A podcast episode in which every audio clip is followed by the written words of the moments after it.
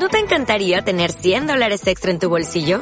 Haz que un experto bilingüe de TurboTax declare tus impuestos para el 31 de marzo y obtén 100 dólares de vuelta al instante. Porque no importa cuáles hayan sido tus logros del año pasado, TurboTax hace que cuenten. Obtén 100 dólares de vuelta y tus impuestos con 100% de precisión. Solo con Intuit TurboTax. Debes declarar para el 31 de marzo. Crédito solo aplicable al costo de la presentación federal con TurboTax Full Service. Oferta sujeta a cambios o cancelación en cualquier momento.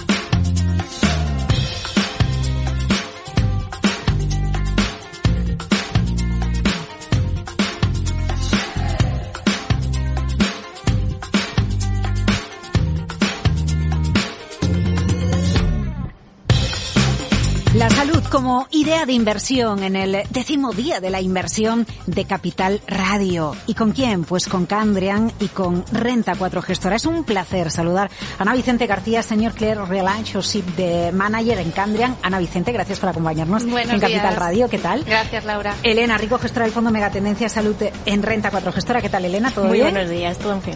Eh, bueno, eh, ¿sigue siendo un sector de moda o siempre está de moda el sector de la salud?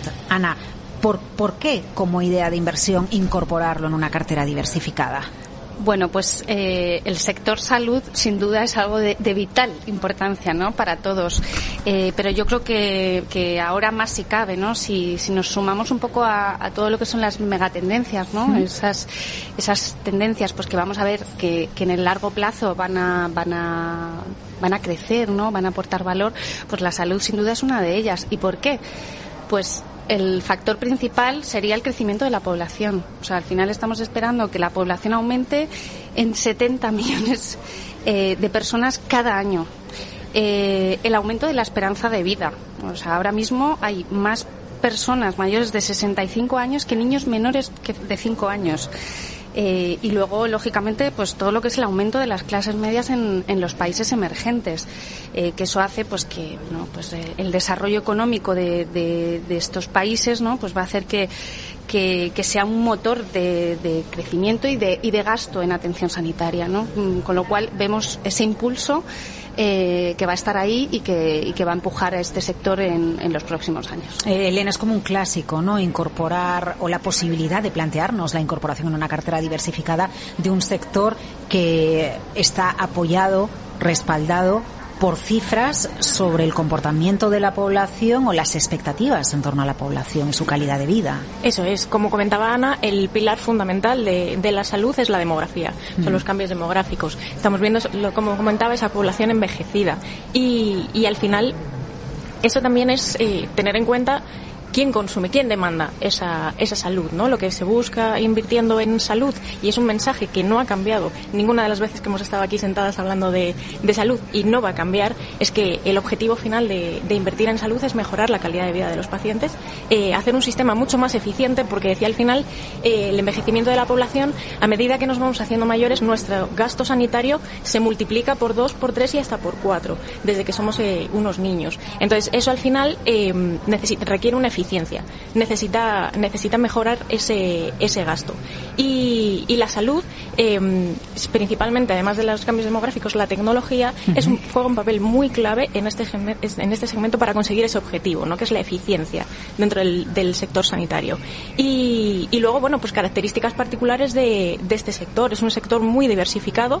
Eh, cuando hablamos de salud, no solo hablamos de compañías farmacéuticas o compañías biotecnológicas, sino que va muchísimo más allá. Hay un mundo dentro, detrás de la parte de tecnología médica y, y luego tenemos servicios sanitarios, gestión, y además eh, el conjunto de todos estos de estos segmentos que forman salud tiene un cierto comportamiento más defensivo no eh, comporta se comporta mejor en, en esos momentos de, de final de, final de ciclo e históricamente nos muestran unos retornos mucho mejores que, que el, el, el, mercado en general no y además todo ello con una volatilidad controlada mucho menor.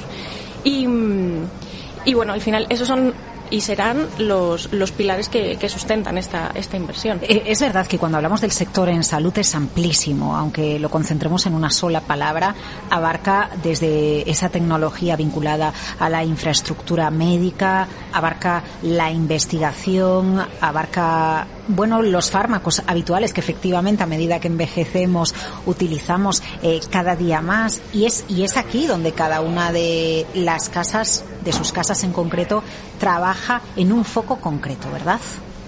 Correcto, Laura. Yo creo que, que, es muy importante tener eso en mente, ¿no? Que cuando estamos hablando del sector de la salud estamos hablando también de muchos campos. Estamos hablando de biotecnología, eh, que es el desarrollo de nuevos medicamentos. Estamos hablando de farmacéuticas, pues oye, nuevos tratamientos. Eh, estamos hablando de tecnología médica, equipamiento científico. Y estamos hablando, y esto es bastante nuevo, pero, pero muy relevante, eh, del apoyo de la inteligencia artificial y el big data. Eh, nosotros estamos ya invirtiendo en, en, en compañías que, que, que, utilizan la inteligencia artificial eh, pues para poder eh, desarrollar eh, herramientas, pues por ejemplo, eh, imágenes médicas, ¿no? Pues eh, tener un, una precisión mucho mayor que va a ayudar, en este caso, a los, a los médicos, ¿no? Pues a, a poder hacer un mejor diagnóstico, ¿no? De, de, una enfermedad. O sea que, que sí abarca, abarca muchas cosas. han percibido percibido ustedes una, un, una mayor, un mayor interés por parte de los inversores a raíz del COVID para entender qué productos, qué oferta, eh, cómo puedo diversificar mi cartera a través del sector de la salud? Preguntamos más ahora. Yo creo que la salud siempre ha sido un tema que ha estado dentro del, de la curiosidad de los inversores, pero sí que es verdad que a raíz de la pandemia se ha intensificado mucho más. También porque el conocimiento que tenemos acerca del sector, que es accesible a todos, es mucho mayor. Entonces simplemente el, el poner la televisión y escuchar noticias, ¿no? Pues esta compañía ha sacado un test diagnóstico específico para esta variante. Pues ya te va aumentando esa curiosidad y eso lo hemos visto trasladado en, las preguntas de nuestros, de nuestros clientes y en esa inquietud porque el sector salud tenga una ponderación mucho mayor en esas carteras, porque además les, les aporta esa diversificación que es tan necesaria para poder beneficiarse de todos los movimientos de, del mercado. Es un sector, eh, bueno, vamos a, vamos a entrarnos un poquito en la oferta que tiene cada una de sus casas para entender mejor eh, rentabilidades o al menos expectativas, eh, si, si, si al final la salud es un producto que requiere también eh, nuestra paciencia, igual que con un tratamiento, pues hay que tomarse tu, su tiempo en este tipo de inversiones también.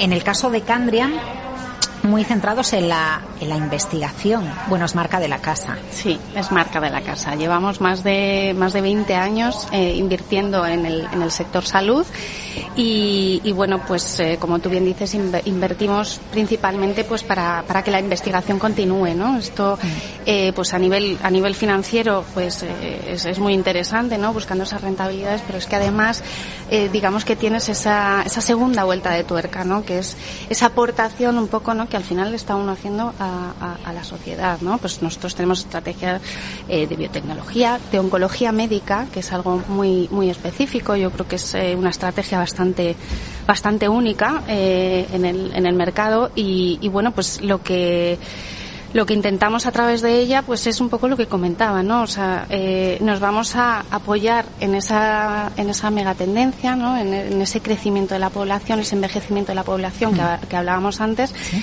eh, y nos vamos a apoyar en que queremos eh, hacer algo también pues para lo que es la segunda causa de muerte a nivel mundial eh, en, algunos países desarrollados es la primera causa de, muerte.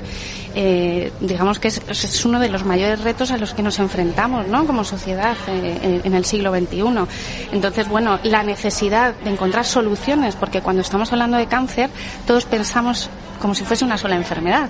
Y el cáncer, hay más de 100 tipos de cáncer diferentes, y se necesitan cada vez eh, pues una medicación pues más eh, eh, personalizada, digamos, en cada paciente. Afortunadamente, todo esto ha ido evolucionando mucho durante, durante los últimos años gracias a la investigación pues de empezar con, con una quimioterapia sencilla, entre comillas, ¿no? que era lo que, lo que se empezó a utilizar allá por los años 70, pues ahora estamos utilizando lo que es la, la terapia celular, la inmunoncología. O sea, ha habido un desarrollo muy importante durante los últimos eh, 70 años. Y esto va a continuar y cada vez se acelera más, pues gracias a, a, la inversión. De, hecho, discúlpeme, la detección temprana no también eh, contribuye que sean necesarios otro tipo de tratamientos. Efectivamente, ah. efectivamente. La detección temprana es algo mm, a veces pues de vital importancia en, esta enfermedad, ¿no? Entonces eh, que la innovación continúe, que se que se invierta en investigación es lo más importante dentro del campo médico para poder encontrar soluciones. Eh, ¿qué, tipo de empresas invierten en investigación oncológica? Eh, porque tampoco sé si aquí hay una participación activa, ahora que se ha puesto tan de moda la colaboración público-privada, no sé si hay una participación muy activa por parte de los estados o, no.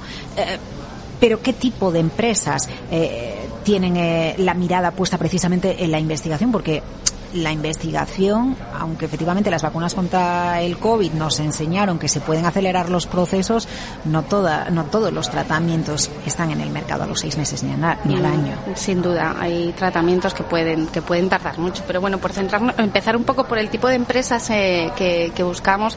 O sea, buscamos eh, compañías dentro del, del sector de la biotecnología, de la farma, de equipamiento tecnológico, equipamiento médico e inteligencia artificial y big data. ¿Para qué? Pues para buscar compañías que nos, que nos ayuden a encontrar mejores diagnósticos, como comentábamos, ¿no? Eh, pues por ejemplo, eh, compañías que desarrollan eh, lo que es una biopsia líquida, ¿no? Para, pues, mm, a través de un test de sangre, pues mm, poder detectar un cáncer. Algo mucho más rápido y más sencillo, menos invasivo.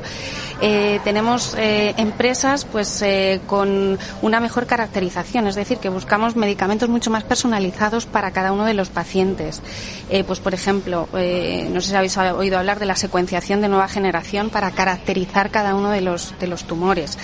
Eh, mejor tecnología médica, pues una mayor precisión a la hora de, de hacer, por ejemplo, una radiación o una cirugía médica, ¿no? Eh, pues eh, al, final, o sea, lo que lo que se intenta buscar son esas compañías que de verdad una parte de sus beneficios, eh, al menos el 30%, vengan realmente de, de, un producto, de una actividad que lo que está buscando es luchar o encontrar una solución al cáncer. Ahí que encontramos grandes empresas o pequeñas. Cuando usted citaba el caso de una biopsia líquida, pensaba, pues a lo mejor hay alguna midcap o hay empresas de un tamaño medio eh, que, que trabajan en un campo muy específico. Mm, digamos que, que, dada la composición que, comentaba de compañías, pues por ejemplo podemos, la, la, mayor parte de la cartera, alrededor del 60% va a estar en, large caps. Eh, pero sí que vamos a tener eh, un, porcentaje en mid eh, e incluso en, small caps. O sea, cuando estamos hablando sobre todo de, de compañías biotecnológicas, a veces tenemos que pensar eh, que son compañías que, que que son difíciles incluso de valorar, ¿no? Porque a veces hasta que tú no has sacado un medicamento a la venta eh, es muy difícil, ¿no? Eh, analizar esa compañía. Entonces, eh, a veces son en compañías muy pequeñas que intentan desarrollar un medicamento y que en una fase muy avanzada o incluso cuando lo sacan a la venta son adquiridas por eh, grandes empresas. Esto es algo además muy muy relevante porque bueno, en los últimos años eh, la verdad que, los procesos de fusiones y adquisiciones en el campo de, de, la, de la medicina han sido muy importantes.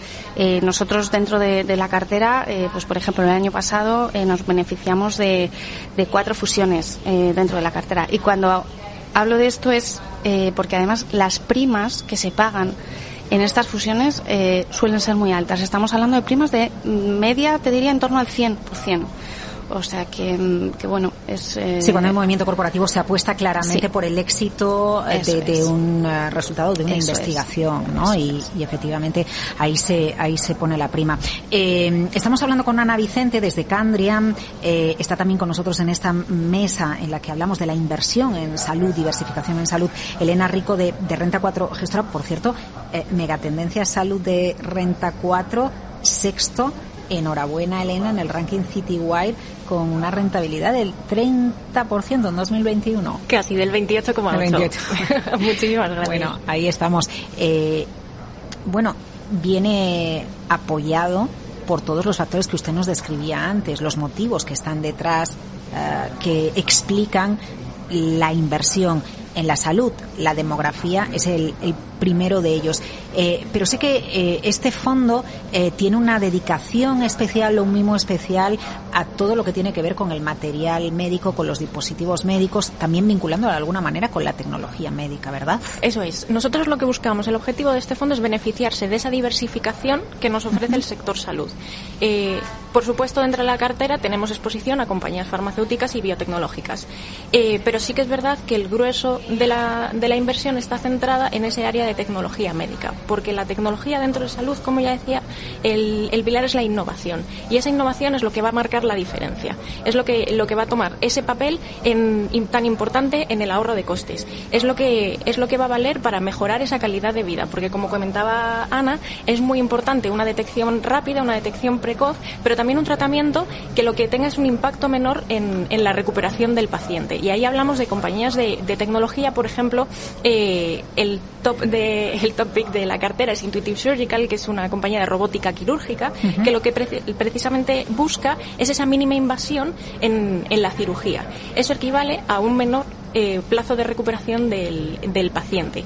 Y con el valor de los datos, que también comentaba Ana, que es tan importante, eh, tiene un software por detrás basado en, inteligencia artificial que lo que hace es que recoge toda la información de las cirugías de todo el mundo que se hacen con su equipo y eh, a través de ese algoritmo lo que nutre es la, la información de los especialistas para ayudarles a la hora de, de programar esa cirugía.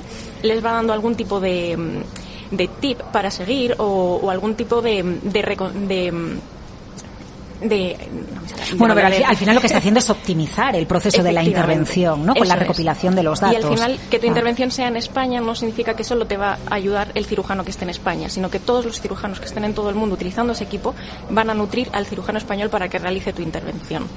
El fondo además eh, busca también ese valor de los datos de la inteligencia artificial en compañías de diagnóstico, eh, diagnóstico por imagen, eh, diagnóstico molecular, el tratamiento de esas muestras para hacer más eficientes los resultados, ¿no? Y, buscamos principalmente beneficiarnos de, esa diversificación, ¿no? Y de esa innovación en el campo de, la tecnología médica. cuando hablamos de empresas que están vinculadas a la innovación y a la tecnología médica, eh, hablamos de, al, margen del que usted nos estaba citando, eh, hablamos de otros grandes players que también fabrican otro tipo de maquinaria, son empresas de las que están habitualmente con nosotros. Lo digo también porque a veces vamos al médico, vamos al hospital y vemos maquinaria y decimos, a la conocida por otra cosa, pero también fabrica este aparato, ¿no? Eso es.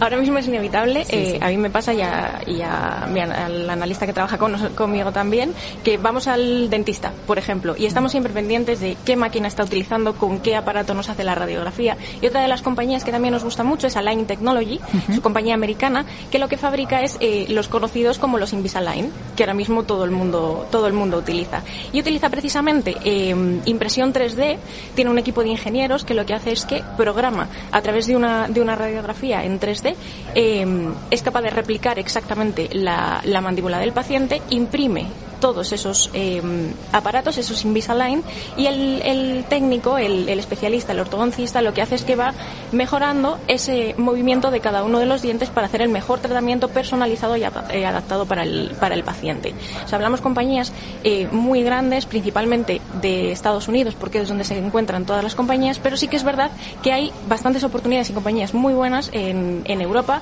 y en el resto del mundo. ¿Alguna de las dos, cuando hablamos de un fondo de salud eh, incorpora compañías españolas? O, ¿sí? ¿sí? nosotros en cartera tenemos actualmente dos compañías españolas. Eh, una es muy conocida que es Robi, Laboratorios Farmacéuticos eh, Robi, que es eh, históricamente conocida por el negocio de parinas.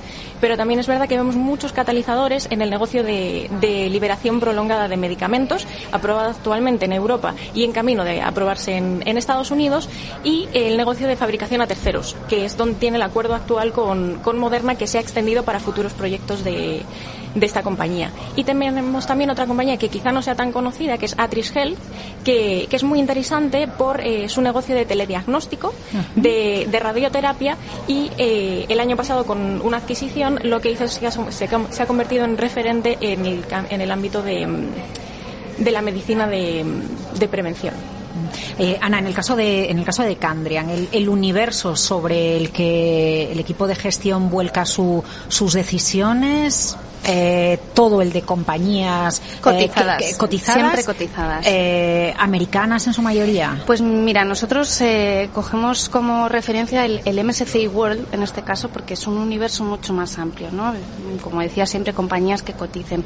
Eh, actualmente en, en, el fondo, en la estrategia de oncología tenemos alrededor de un 60% en Estados Unidos. Uh -huh. No hay que olvidar que al final es la cuna un poco de, de la innovación, ¿no? Sobre todo en el campo de la medicina alrededor de un 30% Europa y, luego entre un 5 y un 10 en, en, Asia también. O sea que, que dentro de que el, quizás el, el, campo de la oncología es un campo un poco más nicho dentro de lo que es el sector salud, sí que luego hay una diversificación geográfica bastante interesante, a diferencia eh, pues de otros fondos de salud que, que, a lo mejor pues la mayor parte suele estar en Estados Unidos, sin, sin duda. Eh, hablamos del sector salud como un sector eh, clásico en el que siempre se ha invertido, que se comporta bien en etapas eh, de final de ciclo, que demográficamente, bueno, y a, y, y a, medida que vayan avanzando los años, como queremos tener mejor estado de salud, va a seguir siendo una apuesta segura, pero me gustaría hablar de rentabilidades, porque, por ejemplo, cuando hablamos de equipación médica, de equipamiento médico y de tecnología,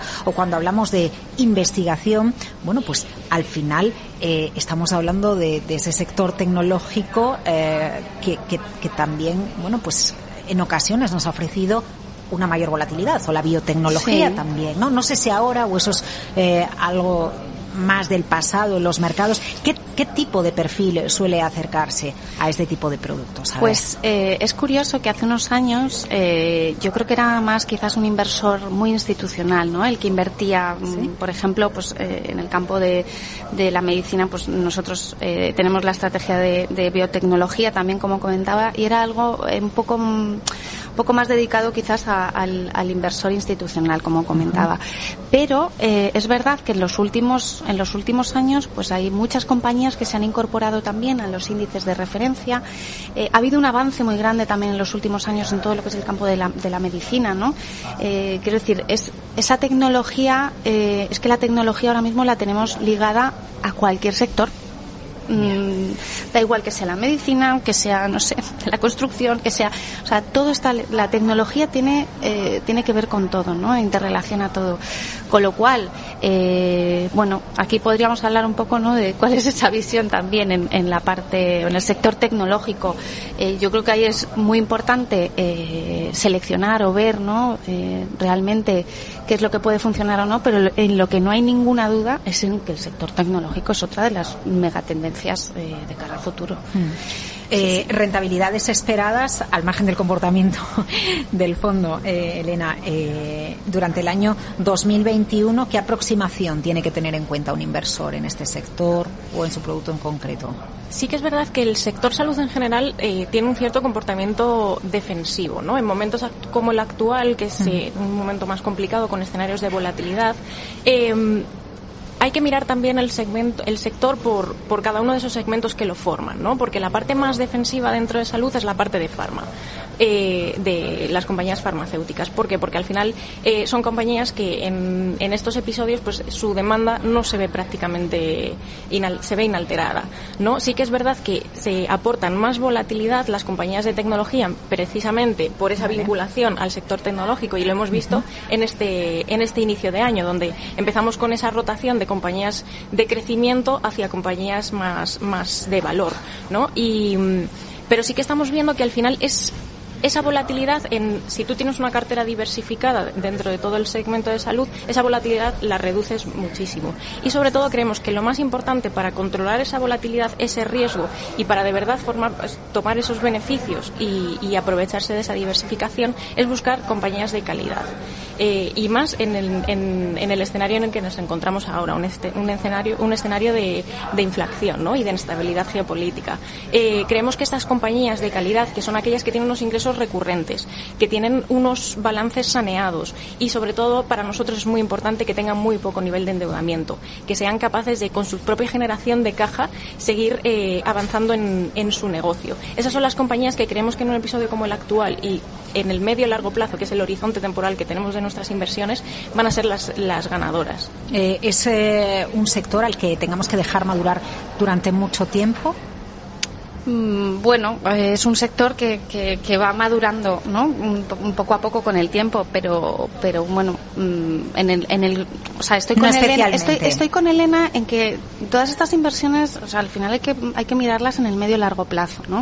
O sea, no podemos estar mirando en mañana, el mes que viene, qué vamos a hacer, o sea, estamos con una idea eh, eh, en la que, bueno, pues mm, lo que estamos haciendo es apostar por, por algo que creemos que se va a producir en el futuro, ¿no? O sea, ahora mismo por ejemplo, eh, o sea, tamaño de mercado, ¿no? Mm, estoy hablando un poco del sector de la, de la oncología, ¿no? Como comentaba. En 2019, eh, el tamaño del mercado era de 242.000 millones de dólares. Se espera que en 2024 sea de 470.000 millones de dólares. Es decir, estamos eh, doblando, doblando. O sea, es un crecimiento de más del 10%. O sea, quiere decir con esto que la inversión en, en, el sector salud eh, va a continuar. Crece más rápido que la población. Crece más rápido que la población. Precisamente por esa calidad de vida que queremos y, por ese estado de, eh, bueno, pues por una vida saludable. Y no olvidemos, efectivamente, que al final, eh, como comentaba al principio, desgraciadamente el cáncer es la segunda causa de muerte a nivel global y hemos visto como la inversión pública, es decir, los gobiernos, pues Biden, ¿no? Ya, ya lo dijo, ¿no? Que uno de los retos que, que, que iba a intentar, ¿no? Pues fomentar también era la inversión en el campo de la oncología para, para, poder, para poder avanzar. Y sin olvidar la inversión privada que, bueno, pues es fundamental. Eh, es, es, esencial, eh, sin duda, el sector de la salud con la mirada de Ana Vicente García, a ver si ahora lo digo mejor, ¿eh? Senior Client Relationship Manager en Cambrian y Elena Rico, gestora del Fondo Megatendencia Salud en Renta 4 Gestora. ¿Ha buscado ya alguna empresa vinculada a la medicina, a la salud que utilice el metaverso? Mm, creo que para la siguiente mesa de la inversión, para la siguiente edición, me dicen que no da tiempo. Muchas gracias. Muchísimas gracias. Gracias A vosotros.